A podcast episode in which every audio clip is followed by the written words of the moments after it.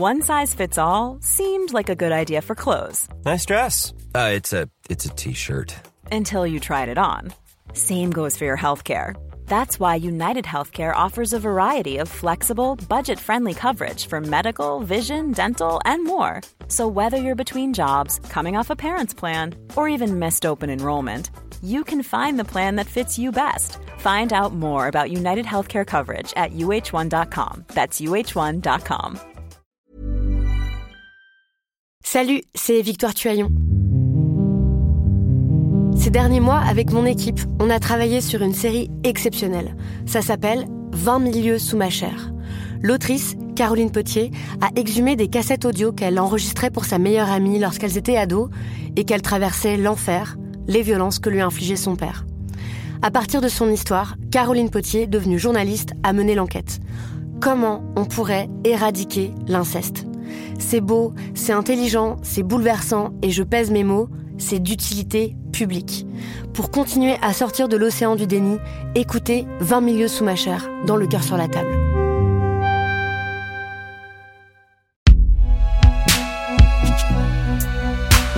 Bon, je te le dis, t'en fais ce que tu veux, mais c'est bien Jodio. Eh ouais. Salut, c'est Thomas Rozek. Admirons donc un instant la fondation Bill et Melinda Gates, la plus puissante au monde, avec une dotation supérieure à 50 milliards, soit plus de 10 fois le budget de l'Organisation mondiale de la santé. À son programme, réduction de la pauvreté, vaccination, éducation des filles et émancipation des femmes. On ne peut qu'applaudir. Sauf que tout cet argent n'est pas directement distribué aux bonnes œuvres. La fondation consacre seulement 5% de ses avoirs aux dons, le minimum légal pour bénéficier de l'exonération fiscale. Tandis que les 95% restants sont investis. La charité se fout de l'hôpital.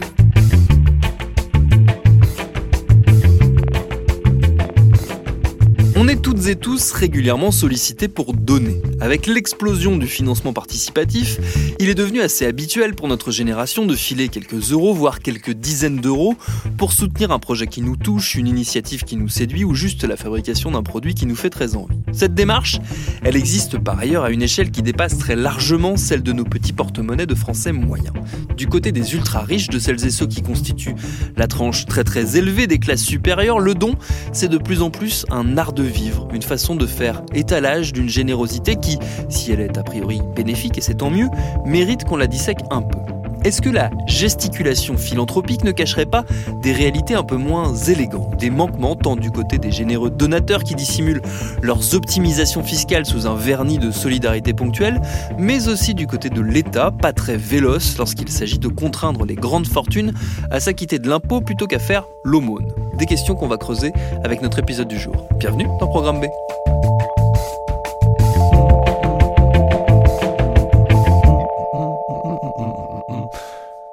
Ces interrogations, elles nous viennent tout droit d'un essai très énervé paru tout récemment aux éditions Rue de l'Échiquier, signé par le journaliste Vincent Hédin, qui est notre invité et qui connaît bien de l'intérieur, on le verra, le monde du don. Cet essai, il s'appelle Quand la charité se fout de l'hôpital, enquête sur les perversions de la philanthropie, un titre qui guide très simplement ma première question. C'est quoi la philanthropie? La philanthropie, c'est le fait euh, de redonner euh, une partie de sa fortune à des causes ou des œuvres d'intérêt général bah, il y a l'État qui agit avec l'impôt et de la redistribution, et là on choisit ces causes, et c'est au fond, euh, bah, c'est vieux comme le monde. Quoi. Chez les Grecs, on appelait ça l'évergétisme, euh, d'autres ont appelé ça le mécénat, et aujourd'hui, euh, ce qui revient beaucoup en vogue depuis une vingtaine d'années, c'est la philanthropie. Ça représente quoi en France, à peu près, évidemment, cette philanthropie, cette activité philanthropique dans le monde économique français? Pas grand-chose. C'est en très forte expansion, mais pas grand-chose. Euh, les derniers chiffres du mécénat euh, d'entreprise, par exemple, sont euh, de l'ordre de 3 milliards d'euros. Et pour ce qui concerne les dons des particuliers, on est un peu au-dessus. là, j'ai pas les derniers chiffres parce que Covid a été exceptionnel et il s'est dit tout et son contraire. Il s'est dit qu'il y avait une chute des dons parce qu'il n'y avait plus, euh, plus d'argent disponible, ou au contraire qu'il y aurait eu des sursauts de solidarité. Il va falloir attendre mars, avril, euh, qu'on ait les, euh, l'ensemble des, déclarations d'impôts pour pouvoir faire le point. Mais c'est pas grand-chose. La, philanthropie, elle est évidemment beaucoup plus forte aux États-Unis. C'est pour ça que mon livre s'articule à, cheval sur les deux pays. Mais c'est en augmentation. Enfin voilà, 6-7 milliards d'euros, c'est un quart de CICE pour aller vite. Elle a été très mise en valeur, la philanthropie. On parlait de la crise du Covid ces derniers mois, cette dernière année, notamment parce qu'on a vu l'État quasiment demander l'aumône, ou en tout cas demander, faire appel à la solidarité euh, des autres, ce qui en fait n'était pas de la solidarité, mais plutôt vraiment de la charité. Il y a quelques années, je ne le mentionne pas dans le livre, mais je me souviens très bien quand il y a eu un ouragan, euh, Benjamin Griveaux, qui à l'époque était euh, soit porte-parole du gouvernement, soit au PME, a lancé un appel aux philanthropes, aux actions, aux particuliers locaux en disant voilà, si vous avez de l'argent, donnez, c'est important, mobilisez-vous.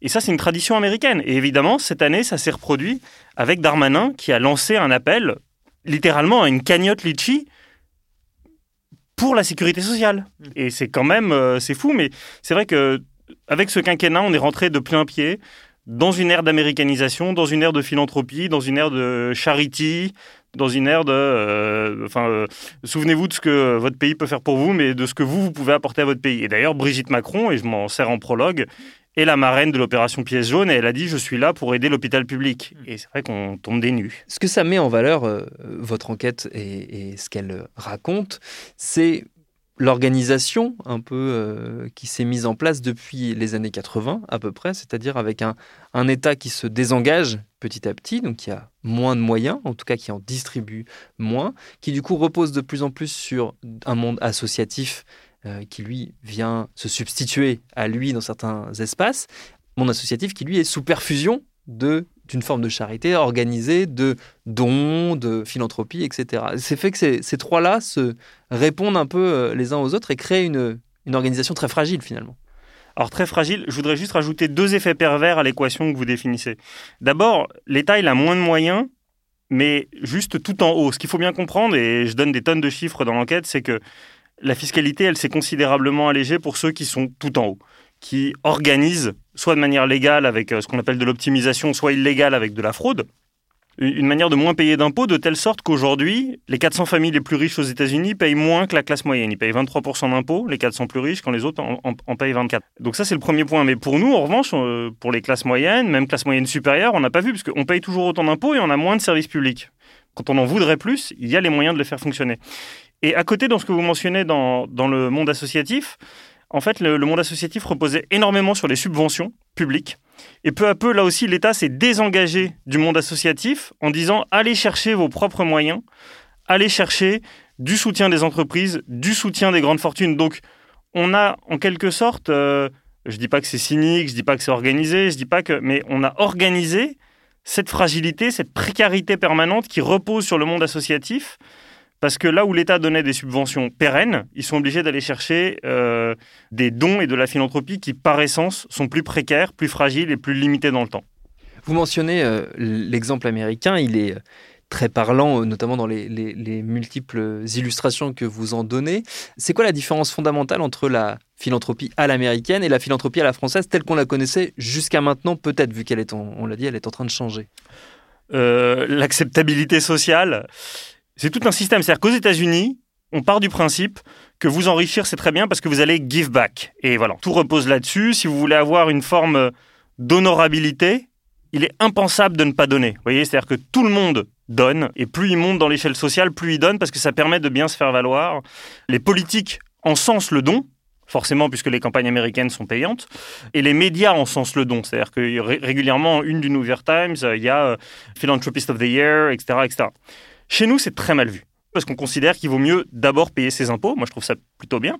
Et on l'a vu à de multiples occurrences. Quand l'église de Notre-Dame a brûlé, il y a un certain nombre de grandes fortunes qui ont dit euh, Ah bon, bah, les SDF, ça m'intéressait pas trop, mais là, quand même, c'est mon église qui brûle, donc je vais donner. Euh, avait donné 100 millions d'euros et Arnaud 200 millions, parce que souvent, la philanthropie, c'est aussi une querelle d'ego.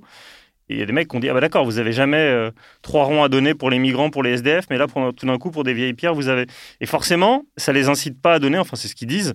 Et c'est ce qui explique qu'aujourd'hui, on a peut-être les pires riches au monde, parce que non seulement la France est championne du monde des milliardaires, hors, euh, hors États-Unis et Chine, on, est le pays où il y en a le plus par habitant, mais en plus, ils donnent rien. Warren Buffett et Bill Gates avaient lancé une initiative qui s'appelle The Giving Pledge, où il faut donner 50% de sa fortune. Il n'y a aucun Français qui a signé. Et il y a deux ans, euh, Serge Wimbert et quelqu'un d'autre ont essayé de lancer une initiative du don beaucoup plus modeste en disant voilà maintenant quand on est ultra riche, il faut donner 10% de ses revenus à des causes. Et là aussi, seulement deux signataires. Donc voilà, enfin, la, philanthropie en France, euh, elle fait flop.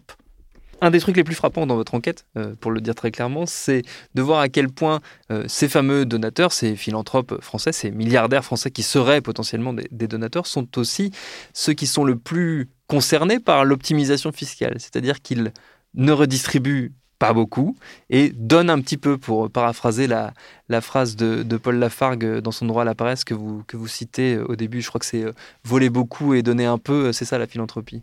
Euh, voler en grand, restituer en petit, telle est la philanthropie, exactement. Bah oui. Euh, non, mais nous, on a effectivement des milliardaires qui s'achètent euh, des médias, ils s'achètent des grands crus de, des grands crus de Bordeaux, ils s'achètent des demeures, ils redonnent assez peu et ils estiment. Enfin, tout leur discours est de dire qu'ils sont écrasés par une pression fiscale forte. Mais par définition, s'ils payaient réellement ce qu'on entend, c'est-à-dire le bouclier fiscal, les 50%, les 75% de, de, taxes pour les ultra-riches, s'ils payaient ça, ils n'auraient évidemment pas des fortunes en dizaines de milliards d'euros. Donc euh, non, en l'occurrence, ça, ne tient pas. Mais euh, le problème, c'est aussi peut-être la... le caractère légal de cette optimisation. Ça revient plusieurs fois dans, dans votre enquête. C'est un abus de bien social, certes, mais c'est un abus de bien social légal.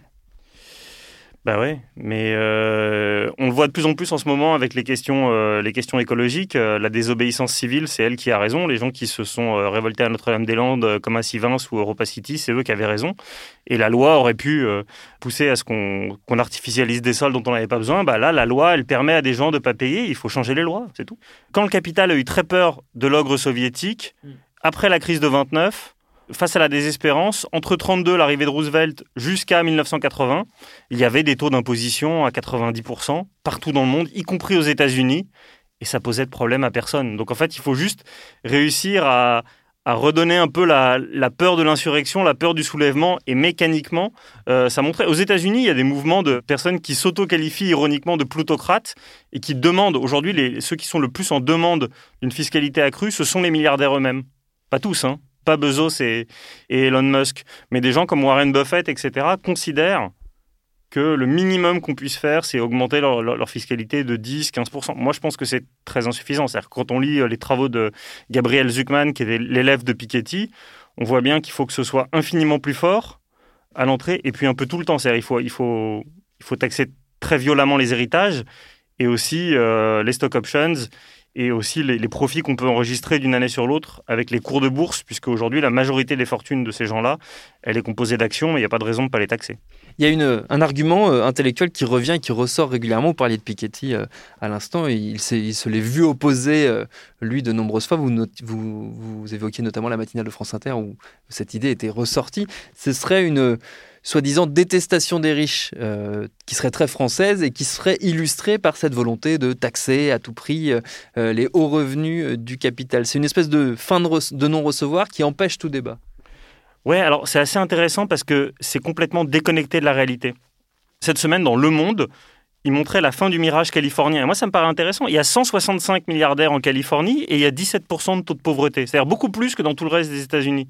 Donc en fait, l'idée de créer des richesses, bah, c'est souhaitable, mais il faut qu'elle soit partagée. C'est-à-dire que ce qu'il faut bien comprendre, et justement la Piketty le dit, donc je pense que la personne que vous mentionnez, en l'occurrence Léa Salamé, a pas dû le lire, c'est que Bernard Arnault, quand bien même on lui enlèverait 99% de son patrimoine, ça ne changerait rien, mais rien à son rythme de vie, à son train de vie. Il pourrait continuer à avoir un jet, etc. C'est-à-dire qu'en fait, on est passé dans des stratosphères tellement folles qu'il faut bien comprendre que le problème, c'est pas les riches, c'est la richesse au sens de l'accumulation pour l'accumulation. Mmh. Moi, je ne suis pas contre le confort. Hein. Je, je, je, veux dire, je, je comprends qu'il y ait des gens qui soient propriétaires de leur appartement. Une résidence secondaire, pourquoi pas Mais après, à quoi ça sert d'avoir 200 apparts, de faire de la spéculation dessus, etc. C'est ça le problème. Moi, c'est pas, c'est pas le confort. Donc, à mon avis, Piketty, il n'est pas lu. Parce que si on regarde les chiffres, si vous voulez, je donne juste un chiffre. Les milliardaires, il y a 20 ans, ça existait peu ou pas. Si rien ne change, et il y a peu de raisons que ça change, en 2025, leurs avoirs cumulés dépasseront la fortune cumulée du Japon et de l'Allemagne, soit 200 millions d'habitants des pays les plus riches au monde. Enfin voilà, on, est dans cette folie-là.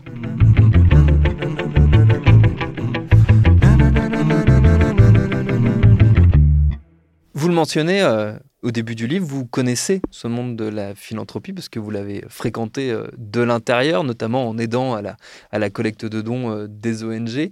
Qu'est-ce que vous en avez vu et perçu concrètement, dans les faits, de quoi vous pouvez témoigner presque Bah non, mais je peux, témoigner. euh, c'est ce que vous me demandiez au début. C'est-à-dire que ce qui est terrible, c'est moi j'étais, euh, je travaillais pour Admical, qui est le think tank des entreprises mécènes.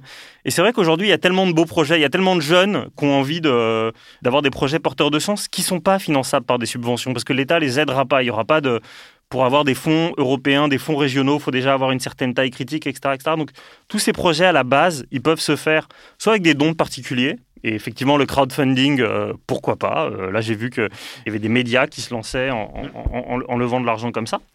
Pourquoi pas Mais sinon, c'est c'est d'aller chercher de l'argent euh, auprès d'entreprises. Mais très vite, vous vous retrouvez écartelé et il y a des conflits de valeurs qui sont très violents.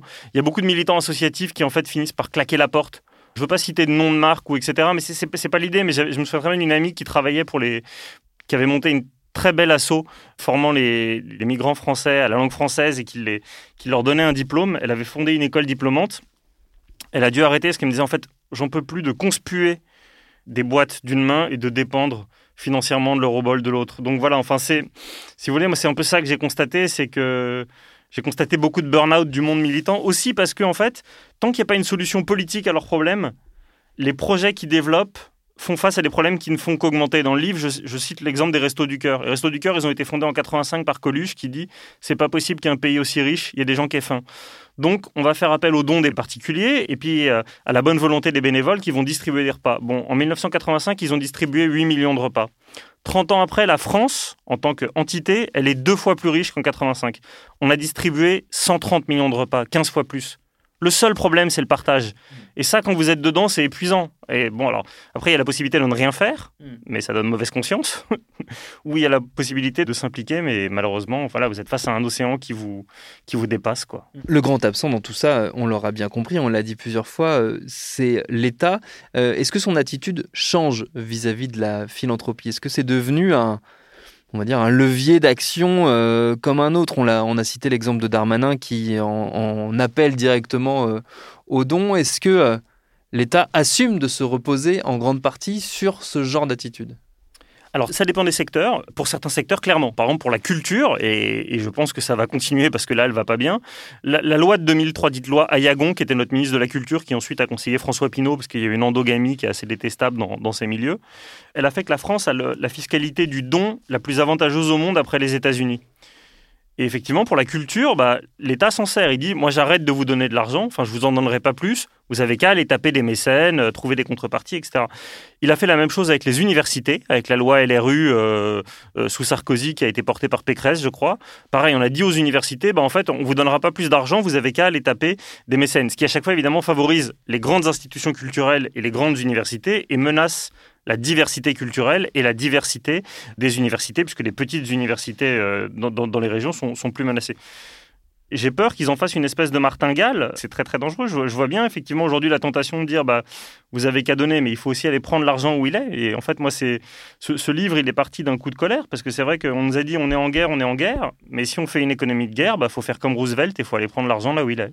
Surtout qu'on a, et vous le mentionnez, on a vu que le politique peut tout. Euh, C'est-à-dire que le politique peut décider rapidement de mettre le pays sous cloche, milliardaire compris.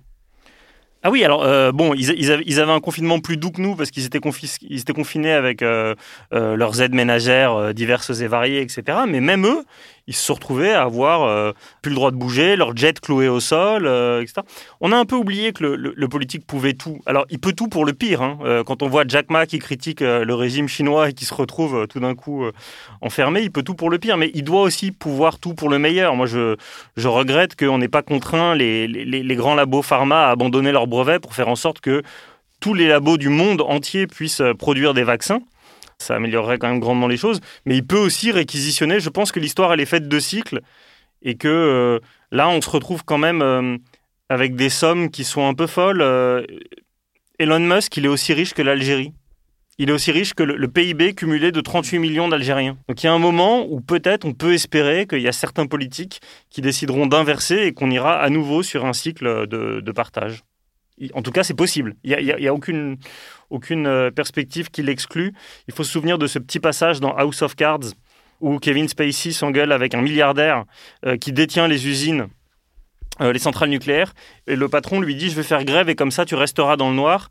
Et Kevin Spacey lui dit C'est vrai que tu as les moyens financiers, mais j'ai les mecs avec des armes, donc tu vas rouvrir tes centrales. Et les centrales réouvrent. Il est temps d'avoir un discours un peu moins diplomate avec les grandes fortunes de ce monde. Oui, vous dites qu'il faut réarmer notre volonté vis-à-vis de ces, de ces grandes fortunes. C'est un journaliste américain qui s'appelle Thomas Frank qui dit que l'argument favori des, plutocrates, c'est la complexité. Ils disent non, mais c'est plus compliqué que ça. Non, en fait, c'est pas plus compliqué. C'est-à-dire que si, l'évasion fiscale, l'optimisation fiscale, il y a des moyens de lutter contre qui existent de façon euh, très claire et très graduelle. Si c'est un problème européen, qu'on le pousse au niveau européen, je pense que Margaret Verstager, qui voulait condamner Apple, euh, elle est pour en réalité, les armes, euh, elles existent. Donc là, c'est vrai que parfois, j'ai quand même l'impression qu'on est un peu avec les mêmes modes de pensée euh, qu'en 1788, où on se dit, en fait, on n'arrivera jamais à renverser le truc. Et puis finalement, ils l'ont fait. Et en fait, euh, c'est possible. Et c'est d'autant plus possible qu'on on a les précédents qui nous montrent comment avoir un système de fiscalité qui monte jusqu'à 95%. Donc c'est complètement jouable. Il ne faut pas, il faut pas s'inquiéter. Et je pense que ça ne nuira jamais à l'économie. Je veux dire, les entrepreneurs, ils font ça parce qu'ils ne veulent pas être salariés, parce qu'ils veulent avoir leurs aventures. Et ils font pas ça pour avoir un nombre maximum de milliards. Ils continueraient à monter des boîtes, y compris s'ils étaient moins euh, rémunérés. Ça va bien se passer. Tout va bien se passer. Et le livre de notre invité, je le redis, il s'appelle Quand la charité se fout de l'hôpital et il est disponible aux éditions Rue de l'Échiquier. Merci à Vincent Hédin pour ses réponses. Programme B, c'est un podcast de Binge Audio préparé par Lauren Bess, réalisé par Mathieu Thévenon. Abonnez-vous sur votre appli de podcast préféré pour ne manquer aucun de nos épisodes. Facebook, Twitter, Instagram pour nous parler. Et à demain pour un nouvel épisode.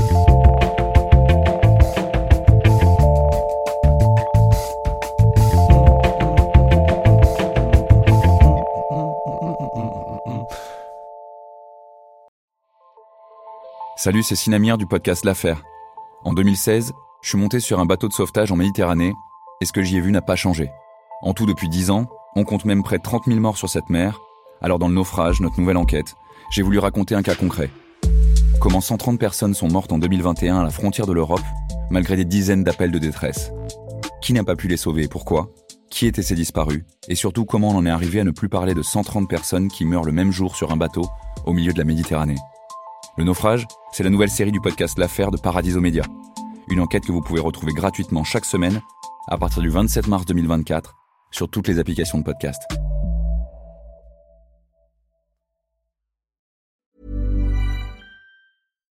When you make decisions for your company, you look for the no-brainers. And if you have a lot of mailing to do, stamps.com is the ultimate no-brainer. It streamlines your processes to make your business more efficient which makes you less busy. Mail checks, invoices, legal documents, and everything you need to keep your business running with Stamps.com.